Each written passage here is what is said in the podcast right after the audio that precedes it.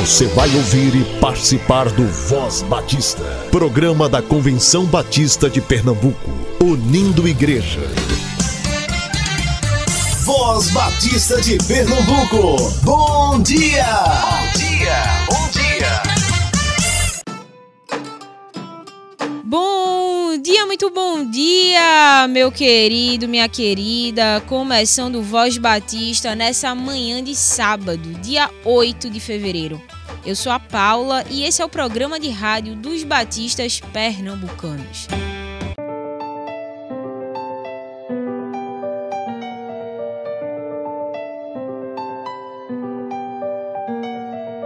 De todo coração, de toda minha alma, de todo entendimento, Ele tem que ser o centro. De todo coração, de toda minha alma, de todo entendimento, Ele tem que ser o centro.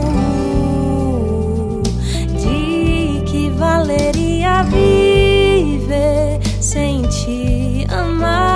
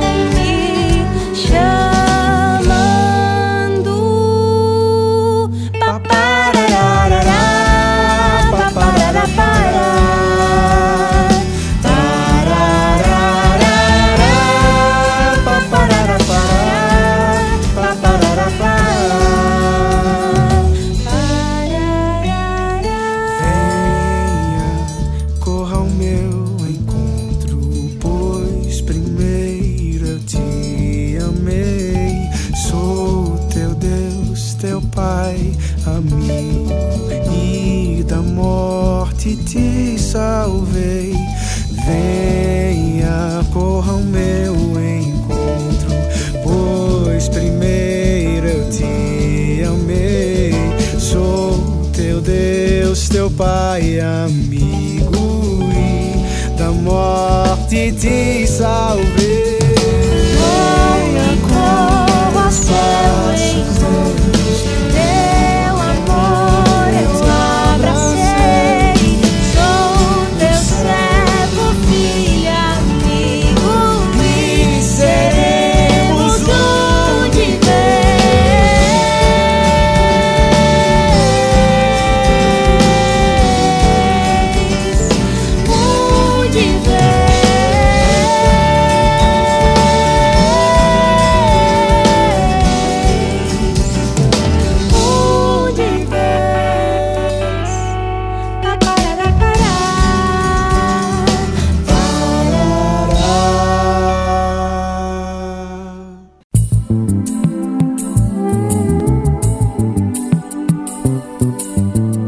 Voz Batista de Pernambuco. Entrevista. Então é isso, hoje a gente está aqui com o pastor Neila Deia. A gente aproveitou que ele veio ao Brasil em razão da Assembleia da Convenção Batista Brasileira ali em Goiânia. Seja bem-vindo, pastor. Obrigado, prazer estar aqui, uma alegria muito grande poder participar desse programa. E o pastor Neladeia hoje é vice-presidente da primeira igreja batista brasileira na Flórida e está plantando uma igreja em Miami, a primeira igreja batista brasileira em Miami. E é sobre plantação de igreja que a gente vai conversar hoje, mais especificamente sobre plantação de igreja étnica. Mas antes disso, pastor, como que tem sido o trabalho de plantação de igreja lá em Miami? Tem sido uma experiência muito gostosa, muito feliz. Na verdade, é, o nosso projeto, nosso sonho de investir em plantação de igrejas, e falo um pouquinho mais daqui a pouco sobre isso, já vem de algum tempo, desde que nós chegamos ali na América do Norte começamos ali o nosso ministério. Mas Deus nos deu a oportunidade nos últimos meses de começar uma igreja. É, desde o meados do ano passado, nós começamos um pequeno grupo não fica tão perto de casa, fica na região sudoeste de Miami, aproximadamente 90 quilômetros de nossa casa. Hum, pertinho, Mas, só que não. Mas começamos ali um, um PG, um pequeno grupo, duas famílias que moravam no mesmo condomínio se dispuseram a se juntar a nós. Passamos a fazer um pequeno grupo ali, com uhum. aquelas duas famílias. Depois outros, outras famílias foram se agregando. Quando nós chegamos aí em outubro a um número de 25, às vezes 30 pessoas presentes, nós conseguimos o apoio de uma igreja hispana, de uma grande igreja hispana, ali na região de Miami, Coral Park. E aquela igreja abriu espaço para que nós pudéssemos reunir lá no ambiente da, da igreja. A igreja tem uma escola também, uma academia, e abriu espaço para que nós pudéssemos reunir. Desde o mês de novembro, tivemos ainda dois ou três encontros na auditória de um hotel, mas desde novembro nós começamos a nos reunir na Igreja Bautista, em Coral Park, hum. ali, e desde então o trabalho começou a se desenvolver. Por enquanto, os cultos funcionam apenas às 11 horas da manhã, porque o horário que temos disponível o espaço, não temos culto à noite, só no domingo pela manhã. Começamos agora a Escola Bíblica Dominical, anteriormente ao culto e temos o nosso pequeno grupo que funciona às terças-feiras, sempre na casa de diferentes membros, agora dividindo para ter vários pequenos grupos. Começamos com um de adultos e um de jovens, agora vamos dividir para termos três pequenos grupos e o trabalho começa a avançar e a se desenvolver. Sem dúvida nenhuma, uma das minhas grandes alegrias ali em solo norte-americano tem sido viver essa experiência de plantação daquela pequenina igreja em Miami. Apaixonei. Por que plantar igreja nos Estados Unidos? Que excelente pergunta. que pergunta interessante. Na verdade, Deus colocou no nosso coração, desde que nós chegamos ali, a ideia de que a única forma, ou a melhor forma de fazer diferença naquele continente seria a plantação de igrejas. O acompanhamento de pastores e de igrejas tem seu papel e tem sua função, mas entendemos que para fazer diferença ali, o caminho é esse, é plantar novas igrejas. Sem dúvida nenhuma, nos últimos 20, 30 anos, isso representou o segredo do avanço do trabalho batista em Pernambuco. Experimentamos isso. Lembro-me que quando o secretário executivo da convenção aqui em Pernambuco, estabelecemos um convênio com a Segunda Igreja Batista de Houston, no Texas. E com aquele convênio, 72 novas igrejas foram apoiadas em Pernambuco, 72 novas igrejas nascentes. Então, isso fez com que nós pudéssemos viver um, um grande avanço no trabalho, que foi, foi, tendo continuidade depois do término de nosso mandato, com os executivos que me sucederam, mas isso representou um avanço significativo. Entendemos que a plantação de igrejas torna possível alcançar pessoas que não serão alcançadas de outra forma, sobretudo em dimensões continentais, como temos na América do Norte. Entendemos que a plantação de igrejas estimula a igreja que está plantando, mas também os líderes da nova igreja que está nascendo. Entendemos que a plantação de igrejas abre possibilidades para diferentes estilos e formatos de igreja para atingir diferentes públicos é, dentro do conceito de multiforme graça de Deus. E entendemos que é pela plantação de igrejas que o trabalho tende a se multiplicar e a avançar. Hum. Quando nós pensamos em dimensões continentais, para mim esse desafio se torna ainda maior. Duas novas igrejas, por exemplo, que começaram em 2019 e graças a Deus hoje temos o registro de mais de 10 novas igrejas brasileiras que nasceram ano passado. Nossa. Né? Isso nos alegra muito o coração, mas só para ilustrar, nasceu Sim. uma em Miami, nasceu uma em Vancouver, distância entre elas 5.500 e poucos quilômetros.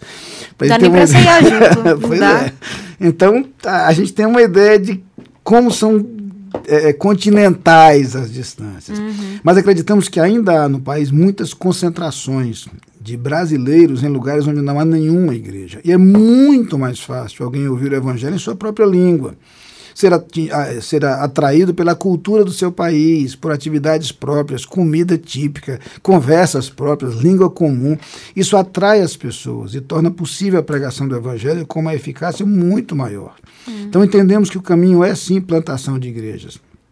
O desafio, no entanto, é que quando eu cheguei lá, eu descobri que plantar igreja não estava na agenda de ninguém.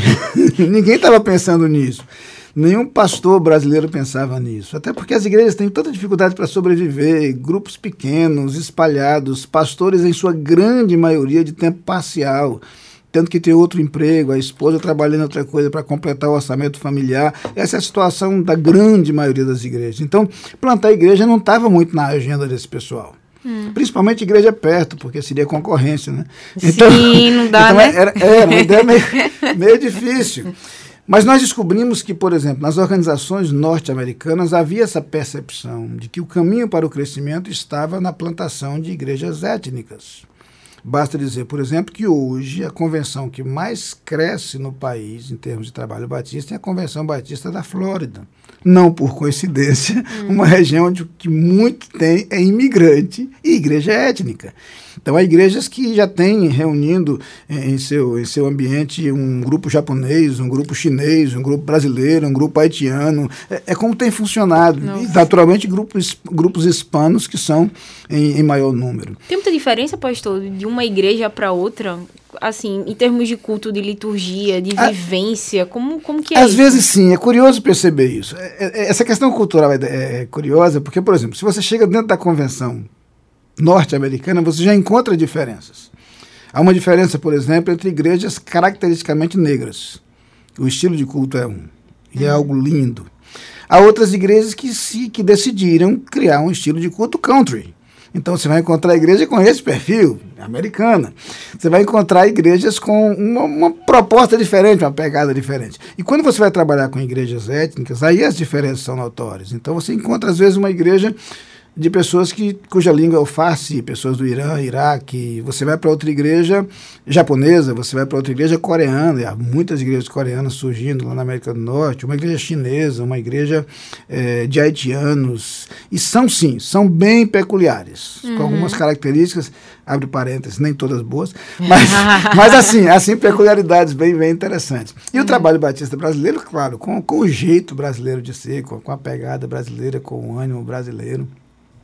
Quando a gente fala, claro, de igrejas hispanas, a grande diferença é que você tem hispano de metade do mundo, né? Uhum. De toda a América do Sul, da América Central, México. Não a... é nada homogêneo. Não, não.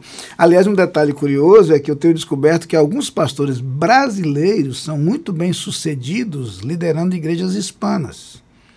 Porque um chileno pode não gostar de um argentino, mas quando o pastor é brasileiro, ele consegue atingir todo mundo.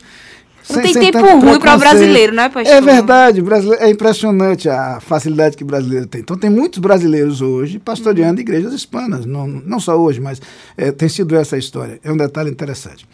Mas voltando para não perder o fio da meada, que às vezes eu falo demais, é, eu acredito que com a plantação de igrejas nós conseguimos alcançar muito bem um público extremamente carente do evangelho e como nós conseguimos conquistar o apoio de organizações norte-americanas, hoje nosso sonho é ter pavimentado o caminho para um projeto amplo de plantação de novas igrejas no país. Hoje, a Associação de Igrejas Batistas Brasileiras da América do Norte tem convênio formalmente firmado, por exemplo, hum. com a Convenção Batista do Texas, que é uma convenção gigantesca, e eles aceitaram o nosso desafio de nos ajudar a plantar igrejas brasileiras, não só no Texas, mas em todo o país.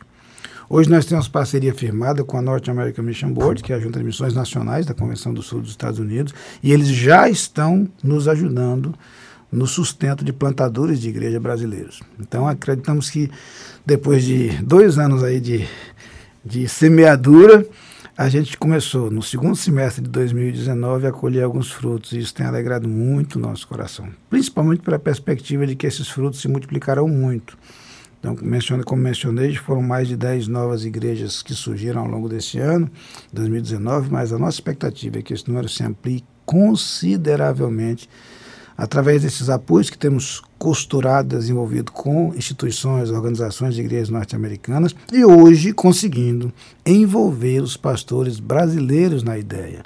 Então já foi possível reunir, por exemplo, pastores na região da Grande Boston para estudar com eles, com os pastores brasileiros, quais os lugares estratégicos para a plantação de novas igrejas em Massachusetts. Foi uma alegria para o meu coração viver essa experiência. Então hoje a gente pode dizer que, pelo menos na agenda de alguns, plantação de igrejas passou a estar no foco. Nós acreditamos que isso pode, a médio e longo prazo, fazer diferença no trabalho com imigrantes na América do Norte. E para você que chegou agora, esse é o Voz Batista e você está ouvindo a entrevista com o pastor Neila Deia sobre plantação de igrejas. Pastor, qual que seria que o senhor percebe a diferença de você ter um trabalho de plantação de igreja aqui em Pernambuco, por exemplo, para você conseguir fazer um trabalho de plantação de igreja na América do Norte? Tem, tem muita ou não? O processo é basicamente o mesmo? Boa pergunta, excelente. Eu diria o seguinte: o processo é muito semelhante. Ou seja, hoje é claro que a melhor maneira de começar uma nova igreja é a partir de pequenos grupos, ou de um pequeno grupo, e esse pequeno grupo vai se estendendo, e a partir desses pequenos grupos ter uma igreja que sirva de apoio, de sede, para que esse trabalho avance. De certa forma, o processo é semelhante. Há as peculiaridades, claro, do tipo de trabalho com imigrantes. Os recursos dos quais você lança mão para atrair imigrantes acaba, acabam sendo distintos. A questão do espaço físico também acaba, ocupa um, um papel um, um pouco diferente. Ainda assim, é uma necessidade. Ou seja, apesar de algumas coisas peculiares, de regra o processo é esse: ter um pequeno grupo, esse grupo vai se consolidando, vai se multiplicando, passa-se a ter um, um local para celebrações coletivas. A partir daí começa a se estruturar uma igreja com alguns elementos necessários, forma-se e se consolida a liderança para para trabalhar com aquele grupo e a partir daí o trabalho vai se desenvolvendo.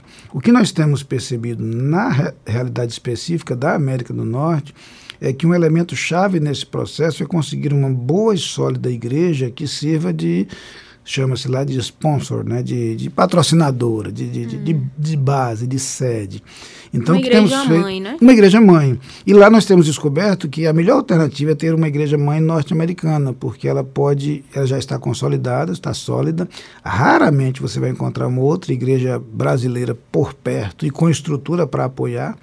No caso específico da PIB Miami, nós conseguimos sim, porque a PIB Flórida já está lá há mais de 25 anos como igreja instituída, tem uma excelente estrutura. Então, serviu de base como igreja mãe, embora a PIB Miami se reúna numa igreja hispana, claro, porque a PIB Flórida fica distante. Então, é isso que eu estou dizendo. É, é, mais fácil conseguir o suporte e o apoio de uma igreja americana, que possa abrir espaço nas instalações, que possa ser referência e é, dar apoio, mesmo que não seja apoio financeiro, mas algum, algum apoio de estrutura para o trabalho se desenvolver. Então, geralmente, nós procuramos uma igreja americana uhum. sólida, bem instituída, como, como base para isso. Em alguns casos, inclusive, a igreja brasileira que nasce nem ganha autonomia como igreja, mas funciona como um ministério da igreja americana. Hum. Então, ela tem certa liberdade de funcionamento, mas em alguns casos, por exemplo, até o pastor da igreja brasileira, ele é parte da equipe ministerial da Igreja Americana. Está dentro do guarda-chuva da Igreja Americana. Há situações bem, bem específicas. Há, situações de igrejas americanas que têm um ministério internacional e dentro do ministério internacional várias igrejas, inclusive a brasileira. Hum. Há igrejas americanas que têm um ministério brasileiro hum. dentro da sua equipe e há igrejas americanas que cedem espaço para que igrejas brasileiras funcionem ali. E as relações variam, às vezes se paga aluguel, às vezes não se paga aluguel, às vezes, ou seja, é, cada, cada realidade é singular. Mas de regra funciona dessa forma. Temos uma igreja que nasce a partir de pequenos grupos, forma sua liderança, desenvolve sua autonomia, não só financeira como administrativa, como de regra uma igreja batista é, funciona. E geralmente isso acontece com o apoio e suporte de uma igreja mãe, na maioria dos casos, uma igreja norte-americana. Entendi. É, o que a gente pode perceber é que campo missionário é sempre campo missionário. Ninguém está vivendo é, como se tudo fosse flores, né, Paixão? Não tem isso. Cada campo tem a sua particularidade e suas dificuldades próprias. Sem dúvida, o trabalho missionário, primeiro já traz consigo o desafio da contextualização. Uhum. Outro ambiente é sempre um outro ambiente, não é a sua casa e você Não tem cuscuz. Não, exatamente. Você nunca vai ser o cidadão que era no seu país. Né? Principalmente quando nós pegamos algumas regiões mais distantes da, da América do Norte, como o norte do país, ou mesmo o centro do país, onde a cultura americana é muito mais intensa e muito mais arraigada, ou mesmo mais ao norte, como no Canadá conviver com o frio intenso, conviver com as diferenças culturais, conviver com o preconceito.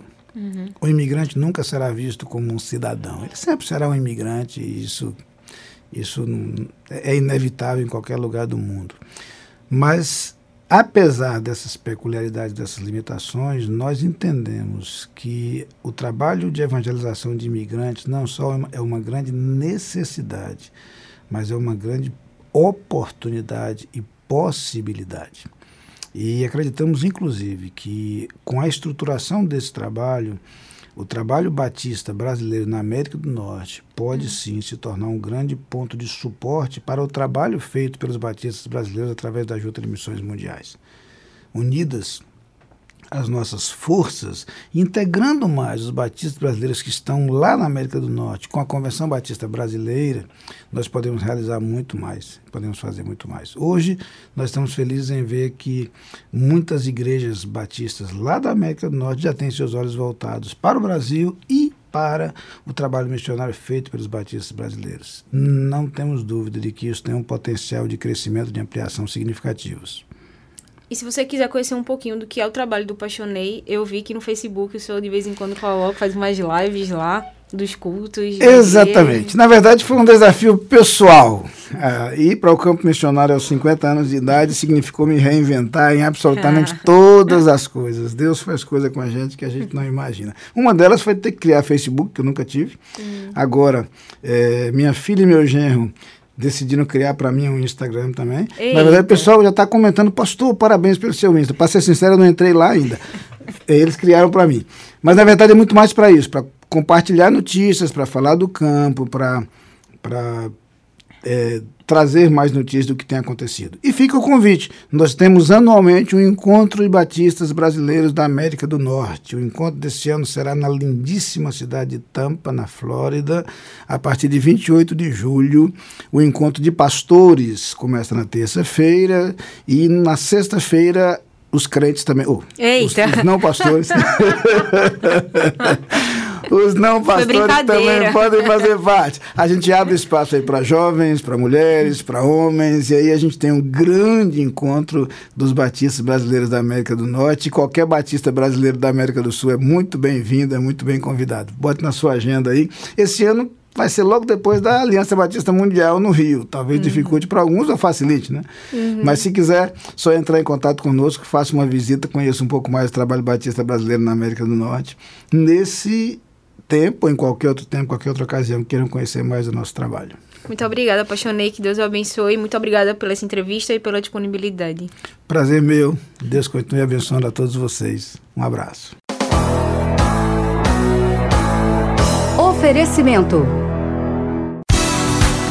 Você sabe que o plano cooperativo é um fruto da união das igrejas batistas no esforço de alcançar o ser humano como um todo. É a expressão da mordomia de cada crente, como reconhecimento da sabedoria de Deus em sua vida e o compromisso com o Senhor e o seu reino. Contribua mensalmente com o plano cooperativo para que a obra de Deus cresça ainda mais no Campo Batista Pernambucano. Plano Cooperativo, o plano de quem ama missões. Convenção Batista de Pernambuco.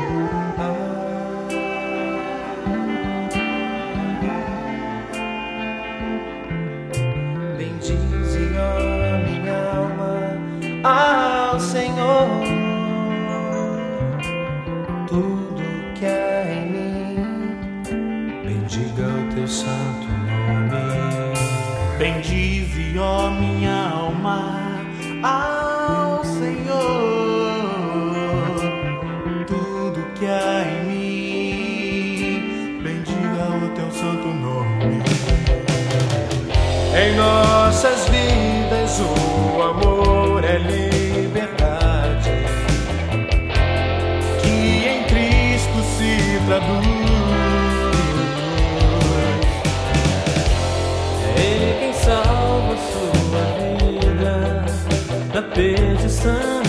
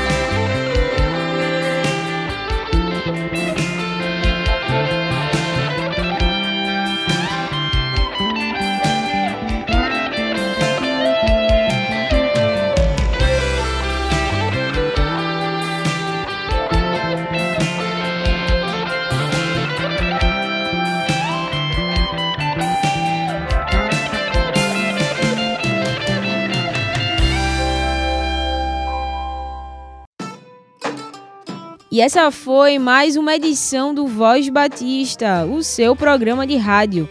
Estaremos aqui amanhã, domingo, às 7h10, mais uma vez. Que o seu sábado seja um sábado abençoado por Deus. Até amanhã. Apresentação: Paula Radassa, produção técnica: Marcos Vinícius.